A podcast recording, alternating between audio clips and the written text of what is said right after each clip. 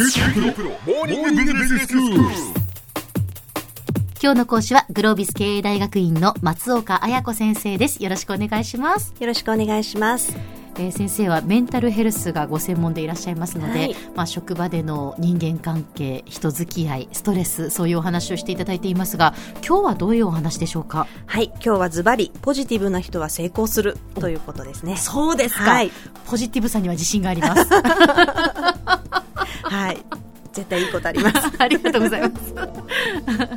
ポジティブな人はやっぱりいいですか、いいいというか成功しますか？そうですね。あのまあ実はアメリカなんかでは1990年代に、えーマーティン・セリグマンという人が、えーポジティブ心理学というもので、まあ、大活躍されて、まあ、あの論文とか発表されてたんですね。でこれがまあアメリカではあの非常に、えー話題になっていたんですけれどもどうしてもポジティブ楽観性というものが日本では受け入れがたい部分がありまして、はいはい。えー当時その90年代はあまり日本では浸透しなかった、うん。はい、ですがそうですねリーマンショックだったりとか、まあ、その前にはバブル崩壊もあるかもしれないですけれども、ええ。まあ、経済の危機だったりとか東日本大震災みたいな災害だったりとか、うん。まあ、こういった、えーかなり苦境に立たされた日本がやはり何を見てきたかというとこうもっと明るくポジティブになろう、うん。なんとかなるさという気持ちを持とうというところに、はいはい。えーまあ、日本人も注目し始めたのか、ええ今、このポジティブ心理学というのが結構そこそこ話題になってきているんですね。うんうんうん。はい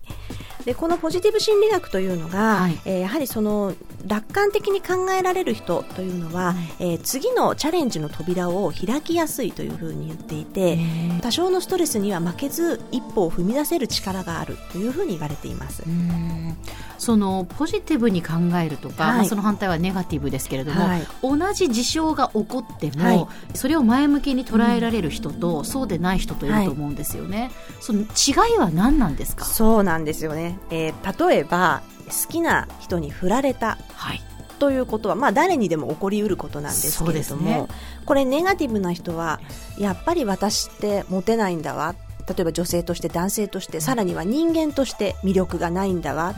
絶対こんな私幸せになれないんだわ。って思います。はい、でもたった一人の人に振られただけなんですよね、うん。あのそれこそあのブーゾンちえみさんに、ね、あのからすれば35億いるわけです35億いるよわ確かに確かに。ことなんですね。先生今ちょっと首をかしげましたね。35億のところそれがで結局その一人の事例をはい。ものすごく汎用化するんです、あー。ネガティブな人って。あの悪い時にはですね、はいはい、ところがこれポジティブな人はどう考えるかというと、うん。この人と私合わなかったんだなと残念だけどえ何が合わなかったのかちょっと考えてみて、はい。もっと自分にフィットする人を探そうというふうに前向きになれるんですね。えなるほこどの人に振られたというふううんに事実をきちんと見て、はい。あのむやみにそれを一般化しないんです。あ一般化するしないっていうのははい。なるほどって思いましたね、でこれが逆に良いことの場合何か成功した時の場合、えネガティブな人はえラッキーだった。あまあみんなが助けてくれたからね。うん。っていうふうに思いがちなんですけど、はいはい。ポジティブな人は私がやったからっていう 私のおかげ。なるほど。に考えられる。いいことが起こった時の捉え方も違うんですね。そうなんです。ポジティブな人は悪いことが起きた時は個別化します、うんうん。でいいことが起きても自分が関わればいつでも成功するという形で一般化するんです、すごい。はい、すごいですね。たまたま今回だけ成功したというのではなくて、はい。自分が関わってこれだけ努力したんだから成功したよねというふうに広く捉えるやっぱりでもそれはこう自分へのこう自信というものがある。自分の存在を自分が認めているっていうことですよね、そうですね。はい。でこんなことを言ってしまうともうすでにポジティブでない人ががっかりしてしまうかもしれないんですけども、えーかなりですねあの生まれ育ってきた、えー経験というのが結構このポジティブさというものには反映していまして、はい。えーやはり成功体験を多く積んできた人というのはそれだけ自信がありますね。実績がありますからあの自信になって、えー必ずや次やることも成功するであろうというふうに、えー明るく前向きに考えられるというふうに言われます。なるほど。じゃあ逆にですねねそのどうしてもポジティブになかなかこう物事を捉えられない、うん、その自分はすぐネガティブに捉えてしまうなっていう人はどういうふうにしたらいいんですか？はい。もうこれはですね例えば職場においてであれば、えー、むやみやたらとこう高い目標をその人には与えずに、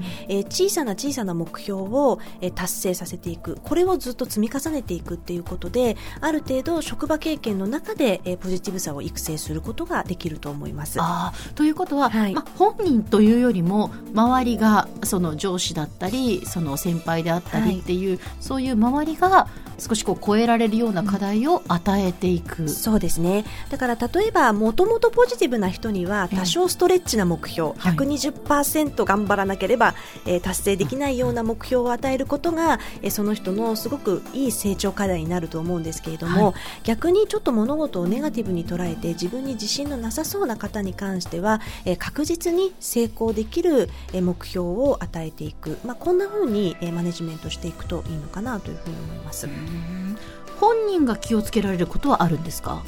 そうですね。やはりその前向きに、えー、活躍している人というのを人間は模倣できる動物ですから、はい、ポジティブな人というのを身近なところでこうモデルにする。こんな人をですねあのモデルとして探してで必ずそのこの人は特別だよねではなくて、うん、やはり自分も同一化できるような形がいいのであのすごく成功した偉人ではなく、はいはいはい、なるべく身近なところで、うんうん、あのモデルを探していただくというのが一つの手段になるかなというふうに思います。ね、はい。こう物事をなかなかこうポジティブに捉えられない人は、その身近な成功をしている人も。私にはやっぱりでもできないっていうふうに思ってしまうのかなと思いますが、はい、まあそこをなんとかやれることがあるかもしれないっていうふうに切り替えていくっていうことですね。はい、はい、であと前回お話ししたちょっと論理思考にも関係してくるんですけれども、えー、本当に自分が例えば失敗してしまった時に何が原因だったのかっていうのをしっかり考えると、うん、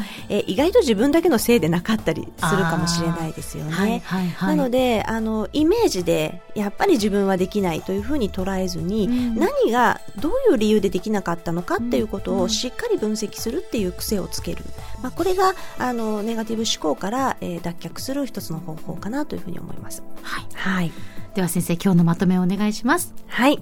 何事にもですね、多少楽観的になって、なんとかなるさという気持ちで挑戦し続ける人は、えー、必ず成功します。今日の講師は、グロービス経営大学院の松岡彩子先生でした。どうもありがとうございました。ありがとうございました。